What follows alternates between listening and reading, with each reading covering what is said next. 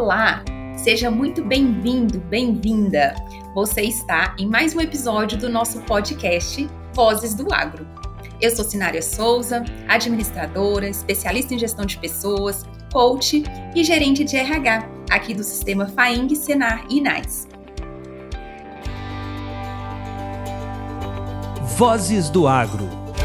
Neste episódio, vamos falar sobre um tema muito importante no trabalho do campo quando o assunto é produtividade e rentabilidade, ouvimos muito sobre o trato de animais, sobre os aspectos da lavoura, sobre insumos. Mas e as pessoas que desempenham esse trabalho? Qual o papel delas neste contexto? Afinal, são elas as responsáveis pelos manejos e são as engrenagens que fazem tudo acontecer. Administrar uma empresa rural requer administrar também situações de conflitos e expectativas das pessoas. Na rotina, é preciso lidar com as pessoas e com as suas diferenças. O líder ocupa uma figura de referência e cabe a ele ter uma postura positiva ao reagir às, situações, ao orientar um colaborador às suas atividades. Imagine uma situação. Um funcionário está acostumado a realizar determinada tarefa que ele aprendeu há anos e se trata de uma técnica já defasada. Você apresenta uma nova ideia e se depara com uma barreira, com uma resistência. Ele não quer aprender uma nova técnica, alegando que já faz assim há muito tempo e que sempre deu certo. Como você, enquanto líder, irá reagir? Como que você lida com essa situação? Pois é, às vezes esse colaborador só está preocupado em entregar o básico. Será que ele está alinhado aos propósitos do seu negócio? Será que ele está acompanhando as mudanças do seu negócio, do mercado? Se ele não compartilha desses propósitos, como ele pode ser um funcionário motivado e produtivo? Isso, de repente, pode ser um gargalo em sua propriedade. Para conversar sobre isso e muito mais, eu recebo o engenheiro agrônomo José Renato Araújo, que é também instrutor de cursos na área de formação profissional rural e promoção social do sistema FAING Senarinais. Bem-vindo, José Renato. Ô, Sinara, muito obrigado pelo convite.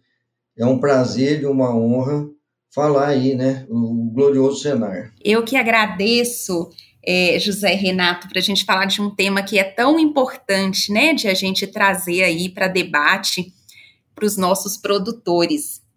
Para a gente começar, eu comentei no início, né, da minha fala, que um dos papéis do administrador de uma empresa rural é também lidar, né, com as diferenças e trabalhar com a expectativa das pessoas.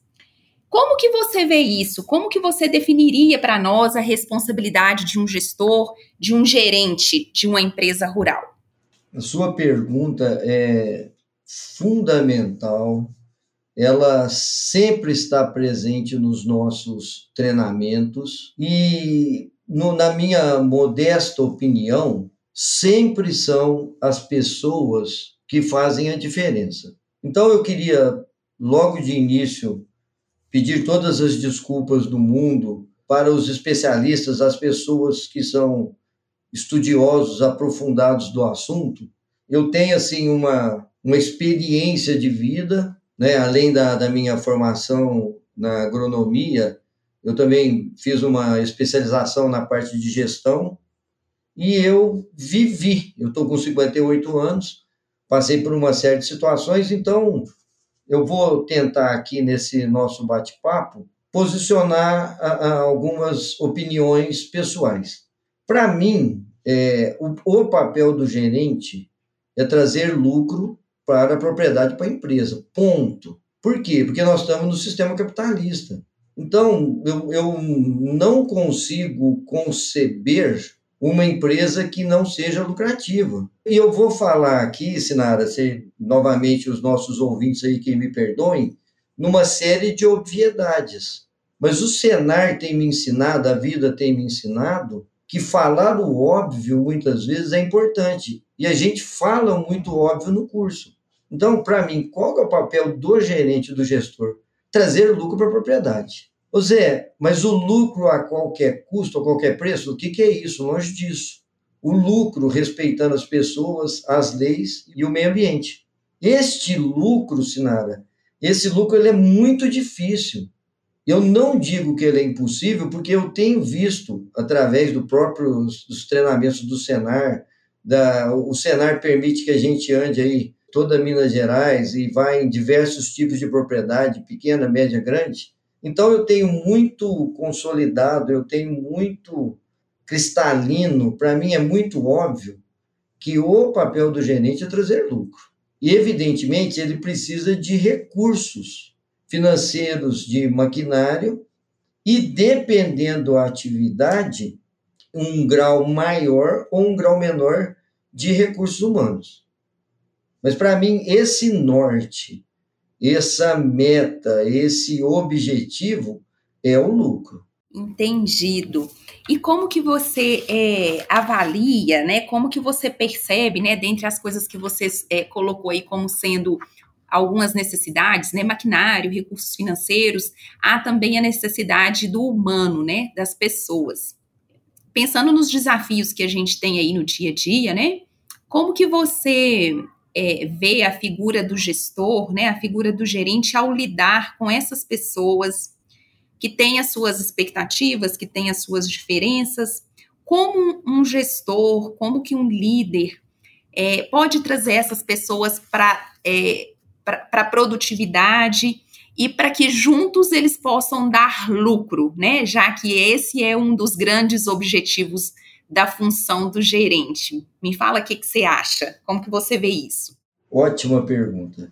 De novo, tá? Eu não diria se é que é um achismo, eu, eu, eu temeria dizer que é uma coisa aprofundada acadêmica de pesquisa, mas é, se a turma não conhece, eu indicaria estudar sobre Pareto. Pareto foi um economista italiano e, e ele percebeu que 20% da população italiana, na época, eu não, não, lembro bem que 1800 ou 1900, eu não lembro que a época que ele viveu, detinha a riqueza da Itália. E essa regra 80-20, 20-80, ele começou a observar que se replicava em várias situações. Por exemplo, 20% das suas atividades na fazenda, se você for fazer um levantamento bem é, aprofundado, bem marcado direitinho, corresponde a 80% da receita. 20% do seu maquinário corresponde a 80% das principais atividades. Ô Zé, quer dizer que eu tenho que focar só nesses 20%? De maneira nenhuma. Então, vou dar um exemplo aqui meio grosseiro. Você tem produção de leite. Aí você precisa da ração é, para os animais e para o prego da cerca. Você precisa dos dois. Você precisa do prego da cerca, você precisa da ração dos animais. A ração dos animais se encaixa nos 20%. E o prego da cerca se encaixa nas demais atividades que você precisa ter também. Putz, o que você quer dizer aí com esse 80-20? Eu tenho percebido por, de novo, sem uma pesquisa, sem fazer uma pesquisa, precisaria ser feito aí um TCC, uma tese de mestrado, doutorado, seja o que for, que as pessoas são 80-20. 20% das pessoas, eu digo na, na, na, maneira caipira, tem sangue nos olhos. São pessoas que fazem a diferença. E 80%, pelo amor de Deus, me perdoem, não sabe meio o que estão fazendo no mundo, grosso modo. Puxa, isso é bom ou ruim? A princípio, as pessoas tendem a dizer que isso é ruim. E eu acho isso é ótimo, porque isso é muito previsível. Então, se você sabe que 80% das pessoas, de uma maneira geral, são reclamonas, não sabem o que estão fazendo no mundo, reclamam da segunda-feira, chega no final de um período de férias, já está pensando no próximo período de férias, você pode não piorar a situação. Então, eu já tinha conversado com o Marco algumas vezes, e a gente fala da tal da segunda-feira. Ser gestor Segunda-feira é um negócio previsível. A sua turma vai vir é, é, com reclamações, porque é segunda e tudo mais. Se você, sabendo disso, olha que informação privilegiada.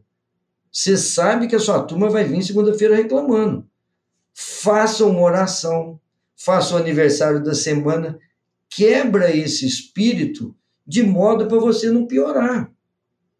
Porque provavelmente nós vamos bater um papo sobre motivação daqui a dois, três segundos.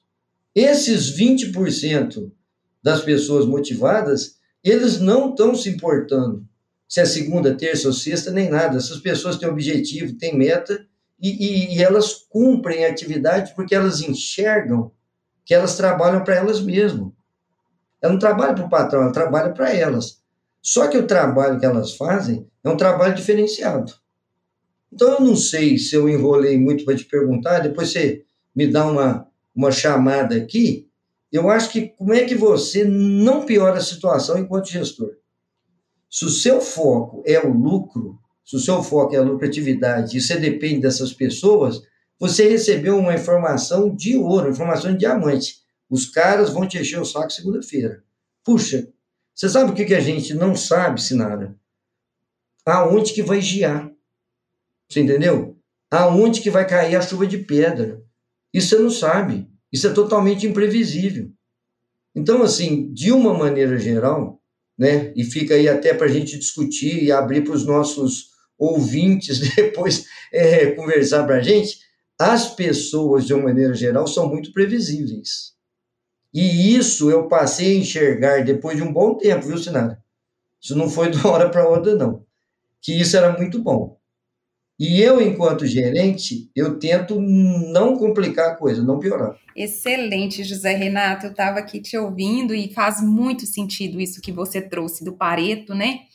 Nossa, é excelente, assim, esse, essa sua, esse seu comparativo dos 80, 20, né? Porque, de fato, a gente, nós nos deparamos com pessoas que, que, que têm um brilho no olho, né? Que, que têm um sangue no olho, como você disse, que querem muito trabalhar, que querem muito entregar, e fazem aquilo com gosto, né? Com prazer, parece que fazem com uma leveza. E também há aqueles que não é bem assim, né? Que se encaixam aí nos 80. E aí eu lembrei daquela frase, né? Que, que você falou que não sabe nem o que, que estão fazendo, não sabem o que querem, né? E eu lembrei daquela frase: se você não sabe para onde ir, qualquer caminho serve, né? Então, eu acho que, que isso me, me traz até uma outra pergunta para você, me fez é, refletir aqui um pouquinho sobre a necessidade do autoconhecimento, assim, porque muitas vezes nós não paramos para pensar nas nossas metas, nos nossos objetivos, seja pessoais, sejam de carreiras, é, de carreira, e, e, é importante o autoconhecimento. Eu queria que você falasse um pouquinho para gente, é, na sua visão, né? O autoconhecimento ele pode influenciar na motivação, é, na relação entre as pessoas no ambiente de trabalho, para que tudo, porque tudo isso que a gente está falando é para culminar lá na produtividade, no lucro que nós começamos conversando, né? É, você entende que isso são ingredientes que fazem a diferença, o autoconhecimento e a motivação para a produtividade e para o lucro? Eu não tenho a mínima dúvida. O problema, por exemplo, assim, trazendo questões dos participantes dos cursos. Quando a gente leva o curso de gestão de pessoas, eu faço um raio-x no início, perguntando o que, que as pessoas querem aprender no curso. E pela previsibilidade, os anseios de aprender no curso é a mesma coisa. Por exemplo, motivar as pessoas, poder ensinar as pessoas a treinar, poder ensinar as pessoas a poder produzir mais. Ai, meu Deus, eu sou muito cético em relação a isso. Eu, eu, eu fico me policiando para não querer assim dar de bambambam, bam, bam, de sabido, longe disso. Porque é, a pessoa, Sinara, no meu entendimento, só muda quando ela quer. E quando eu falo dos 80% que não sabem o que quer, não são má pessoas, não são.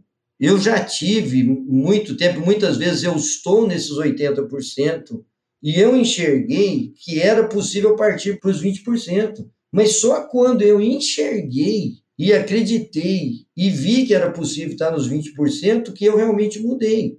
Então, é, é, é, de uma maneira geral, de novo, pelo amor de Deus, né, vou pedir perdão novamente aí, a gente o dia todo quer mudar as pessoas. E nós não fazemos a mudança primordial, a mais difícil e a única que é possível, que é em nós mesmos. Porque, por N motivo, N situações, crenças, as, as coisas que nós construímos na vida, religião, família, eu não sei te dizer. O ser humano é complexo, isso é ótimo. Isso é ótimo. Eu estou, essa semana, dando um curso de pulverizador costal. Entendeu? Então, é um serviço brutal, não é brincadeira. Você precisa. A base toda da cadeia produtiva começa com o pulverizador costal. Mas vamos lá. Então, em que momento que a pessoa faz um autoconhecimento, define metas e vê o que quer? É quando acontece um acidente? É quando ela amadurece? É quando ela faz um curso? É difícil você definir. Mas a sua pergunta é tão importante e eu acredito nisso. E tem um, alguns verbos que, na verdade, são ações, que eu também fui cultivando como filosofia de vida, que eu sempre levo nos cursos e tento trazer para mim. O primeiro verbo, a primeira ação, chama querer. Querer. E querer necessariamente não é poder. Por exemplo, eu quero ser um jogador profissional de basquete americano agora aos 59 anos. Eu vou me frustrar, porque isso é uma coisa impossível. Mas dentro das possibilidades da vida, de carreira, tudo, é o querer, que é uma coisa totalmente interna, ela te abre um monte de possibilidade. A minha filha, ela fala, e muitas vezes, tadinha, ela não, não pratica, ela fala assim: quando eu mudo, o mundo muda. É impressionante. Quando você faz uma, um, um treino na sua mente de metas, de querer tudo, a sua visão se abre. Esses chavões de você enxergar o copo pela metade, ou ele está meio cheio, meio vazio, ele tem todo fundamento no mundo. Quando você começa a adotar é, aspectos de proatividade, aspectos de positividade, de otimismo, as coisas viram no entorno. Aí eu volto para os 80%, são reclamões.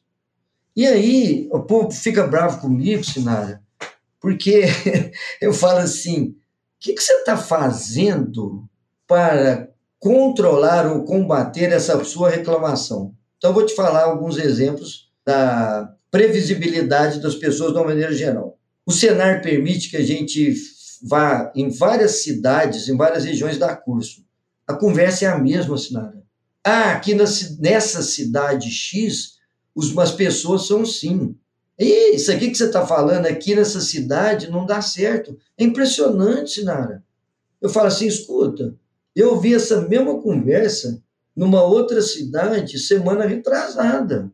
É uma coisa comum. Então, tentando não alongar e não incumpridar. Sim, o autoconhecimento, os seus anseios, o seu desejo, as suas metas. Você não vive sozinho. Você tem família, você tem patrão, você tem um mundo, você tem padrões, você tem uma série de coisas. Sim, seria o meu, o meu, o meu norte, uma coisa mais importante. E isso depende de cada um. Exatamente quando você fala da previsibilidade das pessoas, né? Eu acho que você deixa para gente até uma dica já, né? Já que somos tão previsíveis, há uma oportunidade gigante aí, né, para as pessoas fazerem diferente e fazerem a diferença, né? Porque a gente precisa de novas ideias, de novos desafios, né? e tentar escapar um pouquinho aí dessa previsibilidade que eu acho que é natural do ser humano, né? Se a gente ousar fazer um pouco diferente e inovar, a gente também vai ter resultados diferentes. Deixa eu te falar, se as pessoas fizessem o básico, o básico, o mundo seria diferente. Vou te dar dois exemplos. É, você já trabalhou com pessoas que pintores? Eles levaram lona para não manchar o seu chão. Eles pintaram partes da parede para testar se você gostaria da cor. Eles foram de macacão, eles compareceram no horário direitinho, eles estão fazendo cursos para poder saber das novas tecnologias de tinta em pincel? Fala para mim, baseado no Pareto, dos pintores que você conhece. Pintores, pedreiros, eletricistas, encanadores, tratoristas. Fala para mim. É, você disse que é importante falar do óbvio às vezes, né? É, mas é, acho que a resposta ela é bem, ela é bem óbvia, né? É claro que existem sim é, pintores, né, que têm esse cuidado, essa proatividade, mas a maioria deles não, né? E aí eu fico pensando é, é, no papel de um líder nessa situação, sabe, José Renato? Porque, como você disse em uma das suas falas, às vezes as pessoas que estão nesse 80 não são pessoas ruins. Talvez, ou são pessoas que, que não tiveram um, uma oportunidade, ou são pessoas que não foram bem orientadas. E é claro que tem as pessoas que não querem mesmo, né? A gente não pode fechar os olhos para isso. Mas eu fico pensando é, que dentro desse contexto, né, é, de, de, seja de uma empresa rural ou de qualquer outra empresa, é, a pessoa querendo, que foi uma das coisas que você citou também, né, que é um dos pontos mais importantes, o querer, é, e tendo um líder, né, que incentive, que conduza, que desafie, que ensine, eu acho que a gente conseguiria movimentar um pouquinho essa regra aí do Pareto, né? E, e aí, só para a gente fechar essa questão do autoconhecimento, é, que, que, que é extremamente importante, existem várias formas das pessoas terem acesso a isso, né? O fato delas começarem a se questionar é, o porquê que eu faço isso, é, por que, que eu reajo dessa forma, será que eu estou tendo bons resultados fazendo da forma que eu estou fazendo? é, se atentar aos feedbacks que recebe, porque se a gente está recebendo um feedback, algum, é, algum sentido naquilo existe, né? Então, se o profissional começa a se atentar para esses pontos, já é uma forma dele caminhando na trajetória aí do autoconhecimento dele, para ele ter mais é, sucesso na trajetória. E aí eu queria perguntar para você, José Renato, né, ver a sua opinião daí das suas vivências, né, do que você já já tem aí de trajetória. Eu acho que a produtividade, a motivação no trabalho, ela também está bem relacionada ao ambiente e às relações. Eu acho que, que um bom ambiente um, e boas relações profissionais, elas são importantes para a gente ter bons resultados. Você vê isso no seu dia a dia? Você concorda com isso que eu falo? Totalmente. Eu vou atravessar um pouco o assunto, porque o negócio é tudo entremeado, né? Acho que a palavra é holística, né? Fala holístico, né? Mas assim, o negócio aqui na roça a gente fala é tudo entremeado, né? Então, assim, voltando ao papel do gerente, hoje, para mim, eu tenho muito, muita convicção que o papel do gerente é selecionar, reverter o Pareto. Então, como ele não tem muita opção, ele precisa dos 80%, não tem jeito, não tem jeito. Você sabe lá o tipo, Google? O Google deve ser um Pareto invertido, mas por quê? Os caras estão trabalhando com tecnologia, um menino lá inventa um, um algoritmo que você fala, ok, Google, e o computador te dá, acende a luz, te mostra tudo, e esse menino dá 3 milhões de dólares de lucro para o Google. Oh, Sinara, esse menino precisa bater ponto, esse menino pode jogar pebolim, ele pode dormir. Na roça, não, Sinara.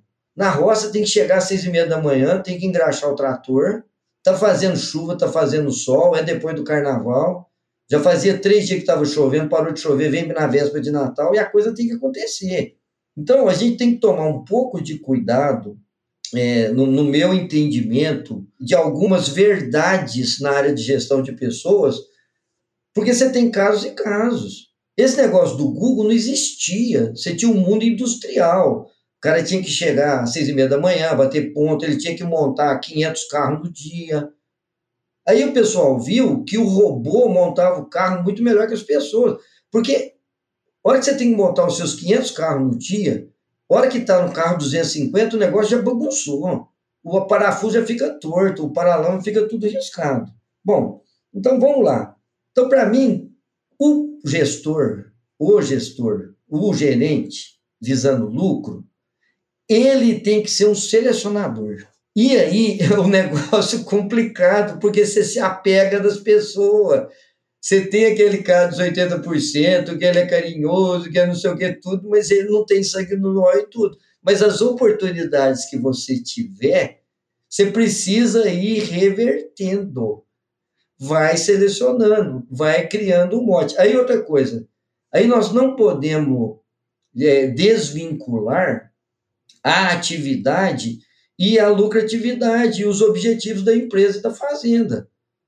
Porque a pessoa, o Sinara, que tem sangue nos olhos, que tem brilho no olhar, que faz a diferença, ela é inquieta, ela quer crescer e ela provavelmente não vai ficar na fazenda o tempo todo. Então, isso tudo que eu acho legal, isso tudo que eu acho desafiador. Então, o gestor, é, outra coisa que a gente fala muito, né, depois até você queria que você completasse para mim, é, de Maslow. Eu adoro trazer Maslow nos treinamentos. É genial. Só que a gente enxerga o Maslow é, só na parte teórica e esquece de, de, é, de ver na prática. Então, vamos dar uma, uma lembradinha para os nossos ouvintes: o que, é o Maslow? O Maslow falou o seguinte: falou assim, escuta, se o camarada estiver passando fome, ele não está pensando em produtividade, então ele tem que comer. Ou, se o cara estiver doente, ele não está pensando em produtividade, ele tem que, se, tem que se curar. Aí o Maslow fala assim: quando o cara tá, quando a pessoa está sadia, quando a pessoa tem casa, quando a pessoa tem segurança, ele quer ir num nível além, que é natural, todo mundo quer. Seria muita demagogia da nossa parte achar que o nosso aplicador de defensivo costal, ele não quer ter uma casa no condomínio fechado com churrasqueira, pô. Senão ele não tem sangue nos olhos, senão ele não tem brilho no olhar. E aí, tem algum momento que a sua fazenda, a sua atividade, não vai ter salário para um camarada que almeja ter uma casa em condomínio fechado, com churrasqueira. Entendeu? Então, o fantástico para o gestor de pessoa, no meu entendimento, é enxergar esse todo, trabalhar com uma das coisas, no meu entendimento, que eu demorei a ver, acreditar, enxergar, que é a coisa mais maravilhosa, não sei se o verbo no português correto é isso, que é o ser humano. E aí uma coisa um pouco triste, Sinara, que a gente encontra, algumas frases tipo, eu prefiro trabalhar com mil bois do que trabalhar com 50 pessoas. E você vai ver, esse camarada é um gestor de pessoas, no papel. Na realidade, não é. Então, o gestor de pessoas, no meu entendimento, deveria gostar imensamente de estar lidando com pessoas e entendendo técnicas que não foram desenvolvidas no Brasil, latino-americano, na nossa brasilidade, mas são universais. Tipo Maslow, tipo Pareto, então, é, é, eu levo um exemplo também, que eu vivenciei isso profissionalmente, um gerente de uma granja de suíno. Ô, ô Sinara, esse cara cheira cocô de porco todo dia, meu. Todo dia. Que motivação que você quer que dá para esse cara aí? Tem algum momento que você vai ter que trocar, ué. Por quê? Você investiu milhares de reais para criar porco. Se esse camarada lá, nas suas medições de eh, mortalidade suíno, de entrega de leitão e tudo mais, não tiver atingindo os objetivos da fazenda, e se você não tem como subir o salário dele ele virar gerente, você vai ter que demitir. Fazer o quê? Entendeu? Então, é, é, não sei se respondeu, deu uma volta meio grande, favor me corrige, que de vez em quando eu dou uma navegada nessas coisas, porque para mim tá tudo entremeado. E se você esquece o objetivo principal, que é o lucro, entendeu? Aí você começa não entender o porquê. Aí você quer mudar as pessoas, né? Você quer mudar as pessoas e você não muda ninguém. Não, muito interessante o que você trouxe aí sobre Maslow, né? Sobre a pirâmide das necessidades de Maslow, né? que eu acho que é, faz muito sentido no meio organizacional em qualquer empresa, né? E, e, você trazendo aí o exemplo da fazenda, né? Da, da, do dia a dia, da lida, né? Na roça mesmo. É, eu me atreveria aqui a dar mais dois exemplos, talvez, né, sobre como se encaixa bem a, a, a, teoria de Maslow na prática, né? Ele traz para a gente que nós temos necessidades hierárquicas, né? Como você disse, se a pessoa estiver passando fome, ela não vai pensar em outra coisa a não ser satisfazer aquela necessidade momentânea de comer. E na empresa, né, trazendo isso para a motivação de pessoas, é, talvez ali embaixo, né, das necessidades está o salário, né? Ninguém, o salário não é motivador, mas se a gente não pagar o salário, as pessoas não trabalham, né? Então não adianta, se não tiver um salário, é, a pessoa não vai pensar em outra coisa. Como que ela vai ser produtiva se ela não tem aquele mínimo que ela precisa? E depois, acima aí, né, dessa necessidade existencial, digamos assim, é, vem a de segurança que ele traz também. E aí eu, eu, eu, eu trago a questão do ambiente mesmo, né, de, de trabalho. É, se a pessoa ela está insegura, se ela está se sentindo ameaçada, se ela está com medo de alguma coisa acontecer ali, né, no, no, no, dia a dia dela, como que ela vai preocupar com a produtividade dela? Em muitas vezes, né, se a pessoa é, não for assim muito sábia, né, não for muito tranquila, ela vai preocupar mais em se salvar, né, digamos assim, em se defender do que propriamente em produzir, do que propriamente em fazer aquilo que ela tem que fazer. E eu digo isso porque um, um o papel, né, de um gestor que precisa estar atento às mudanças da equipe é observar essas, essas nuances, né, observar essas mudanças é, e o comportamento das pessoas para que ele lance ali estímulos, para que ele proponha conversas, é, para mudar um pouco esse cenário, para não esquecer aquilo que ele tem que entregar de resultado, que é o lucro que você colocou tão bem. E só para a gente, dá para a gente ficar conversando aqui mais de hora, né, José Renato, sobre esse tema que é tão bom, mas só para fechar, é, você falou uma outra coisa também que eu gostaria de, de comentar, é, que um dos papéis né, do gestor é, é, selecionar. Se eu não estou enganada, você usou essa palavra. E, e você falou no final aí agora é, da, da, da, da, sua, da sua participação sobre demitir, porque às vezes aquela pessoa que está lá na granja, né, que fica com o cheiro do, do cocô do porco o dia todo, ele não vai querer aquilo para sempre, né? Ele vai querer coisas diferentes, porque tá ali, é um ciclo natural que tá muito bem representado lá na pirâmide de Maslow, como nós falamos. Então chega um momento em que esse gestor também precisa ter um olhar para isso, né? Ele precisa selecionar bem, ele precisa no decorrer da trajetória observar a, o desempenho, observar o resultado daquela pessoa, se ele tem brilho no olho, se ele faz aquilo com paixão mas ele também precisa observar se não é a hora, se não é o final, porque às vezes não faz mais sentido aquela pessoa ficar ali. De repente já lançou todos os estímulos, já conversou, é, já treinou, né? Porque a gente também precisa disso.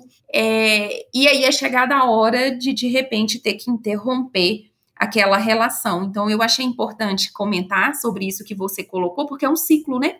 Que começa na seleção, que tem um, um, um, meio ali de produtividade, de entregas, mas às vezes ele também precisa é, encerrar para o bem de todos, né? Para o bem das partes, para a pessoa continuar ali em busca daquilo que ela tem de objetivo e para que a empresa também possa continuar naquilo que é o objetivo dela. Enfim, fazendo aí essas considerações, mas a gente caminhando já para o para o final, eu queria propor uma reflexão para o nosso ouvinte e queria te ouvir mais uma vez, é, José Renato, tanto para um gestor quanto para um funcionário, né, para um colaborador. Qual é a importância, né? Nós já falamos aqui um pouquinho sobre isso, mas só para a gente fechar, de sabermos onde a gente quer chegar. Ótima pergunta. E aí você falando, vem uma série de reflexões. Então o Senar além do gestão de pessoas, ele tem custo de produção, gestão de produção e tudo mais. Agora, uma coisa que eu, enquanto fui agricultor e fui tive comércio também, não fiz e não me atrevo, eu, eu, eu digo para a pessoa refletir, porque tem dos 80 20, tem umas 20 pessoas que conseguem, fazer uma reserva para demitir a pessoa. Isso é muito difícil, porque imagina que você tem um dinheiro para você investir no novo trator, mas esse dinheiro você considera ele sagrado, que é o dinheiro para demitir pessoas, porque você sabe que em algum momento é que a pessoa vai te encher o saco e você tem que trocar, né? É, é, é grosso modo. Mas é isso. Então, as coisas, de, de novo, né? Estou acabando sendo repetitivo. Eu já estou me achando repetitivo. Elas são entremeadas. Aí você tem treinamento, custo. E aí, se a meta da fazenda, do dono que faz acontecer, é X litros de leite, X quilos de carne, Y sacos de soja e assim por diante, ele precisaria, no meu, na minha modesta opinião, ir burilando e ajustando toda a parte, e principalmente a parte de RH, para atingir isso. Porque quando você tem meta, quando você tem um norte, quando você tem um objetivo, e é o tal do ciclo EDCA, né, do, que é outra coisa que a gente fala nos cursos do Senar, né? Estou passando vontade na turma. Turma, façam os cursos do Senar, é muito legal. Então, o ciclo PDCA, você planeja, aí você executa e você checa. Ou atingiu, beleza, o que pode melhorar? Não atingiu, por que, que não atingiu? E vamos refazer. Eu falo, e para a gente estar tá encerrando aí, que é andar de bicicleta. Você parou de pedalar, você vai cair. Mas você vai andar, você, você conhece o caminho? O caminho tem muita pedra. Você vai pela estrada, a estrada tem muita carreta, você está levando um pneu para você poder, se caso furar. Então, se nós fizermos essa analogia da, da bicicleta, seria o seu caminho, onde você está, ponto A, onde você quer ir, ponto B, como é que é a sua bicicleta, como é que está a sua saúde, como é que está a sua perna, como é que é o caminho que você vai fazer, se é mais curto ou mais longo, porque aí você tem lá um norte onde você quer chegar. E isso, de alguma maneira, fazendo os indicadores e fazendo os controles necessários, você consegue medindo, tanto na parte de recursos humanos, financeiros, operacionais, máquinas, etc. Excelente. José Renato, concordo com você. Eu acho que as pessoas têm um papel fundamental dentro das empresas, né? Todas as empresas dependem das pessoas, é, dependem de, de um de um olhar, né, de um incentivo para que produzam mais e dependem acima de tudo do próprio querer, como você muito bem colocou, né? É, então eu te agradeço muitíssimo pela sua participação. Com certeza, o que você trouxe aqui, o que você compartilhou com a gente, é, vai fazer muita diferença né, na vida de quem acompanha o nosso podcast. É, a motivação, as pessoas, como eu já disse, né, e você também, é a chave para um trabalho bem feito, para aumentar a produtividade, para as empresas terem bons resultados. Não é mesmo? Concorda com isso para a gente fechar? Número, gênero e grau só com um pezinho atrás a respeito da motivação. Turma, nós não motivamos ninguém. Tratemos de contratar pessoas motivadas, não vamos piorar a, a, o restante dos 80%, e é isso aí. Ou, oh, produtores rurais, muito obrigado por vocês separarem uma parte do lucro para os treinamentos. Ô, Sinara, está fazendo a diferença. Eu vejo que o Senar faz diferença por onde passa. É verdade, nós também percebemos isso e sentimos um, um orgulho muito grande, né, da transformação que a gente vê acontecendo.